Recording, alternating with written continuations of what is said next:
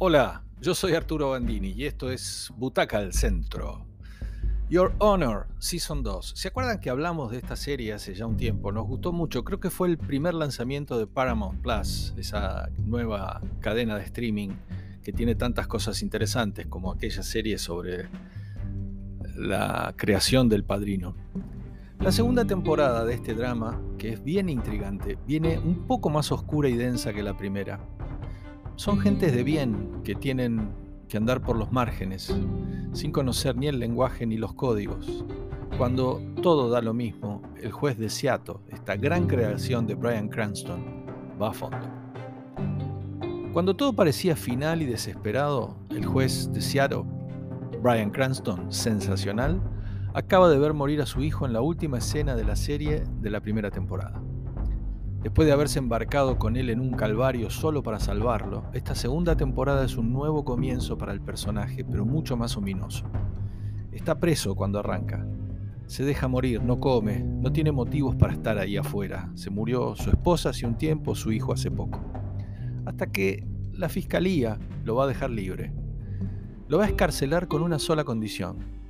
Creen que es el hombre que puede ayudarlos a poner preso y a terminar con el imperio Baxter, la familia mafiosa con la que se vio involucrado en la primera temporada, de manera tan crucial.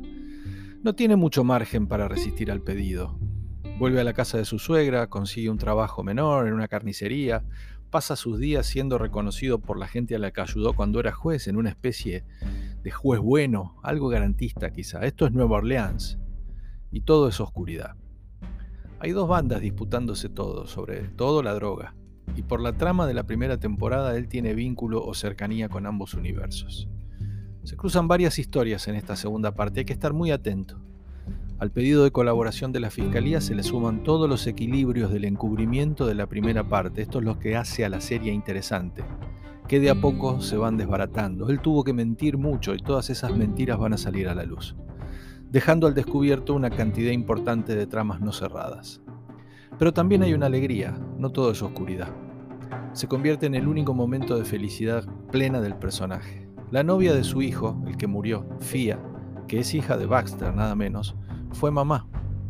Y ese nieto pasa a ser un engranaje muy importante en la vida y en las decisiones que el juez irá tomando. Es un gran guion y sobre todo son muy buenas actuaciones las que sostienen esta serie tan interesante, tan intensa y tan distinta. Cranston, Michael Stuhlbarg como Jimmy Baxter, Stuhlbarg es un gran actor. Hope Davis como la despiadada esposa de Baxter son el pilar interpretativo de esta serie y lo hacen con enorme solvencia para sostener una trama que va dando vuelcos y saltos creativos y por momentos muy violentos. Habrá además de la sordidez algo de morosidad un trasfondo de lucha por el poder, el mejor amigo del juez es ahora alcalde, y por el territorio, que nos va conmoviendo por su veracidad. En medio de ese charco siempre asomó, y con casi la totalidad de las escenas de noche, un tipo sano, normal, que se ve metido en un mundo que solo conocía a partir de las historias de la vida de la gente que llegaba a su juzgado, una marginalidad que conocía teóricamente, que no había transitado, y a la que se metió de lleno por salvar a su hijo. La primera temporada, todo tiene que ver con el encubrimiento, con ir urdiendo mentira sobre mentira para salvar nada menos que a su hijo. En la segunda, esas historias se irán desatando, se irán desentrañando, dejando a los personajes al desnudo. Es una buena serie que se disfruta a pesar de lo sórdido y lo incómodo de la trama.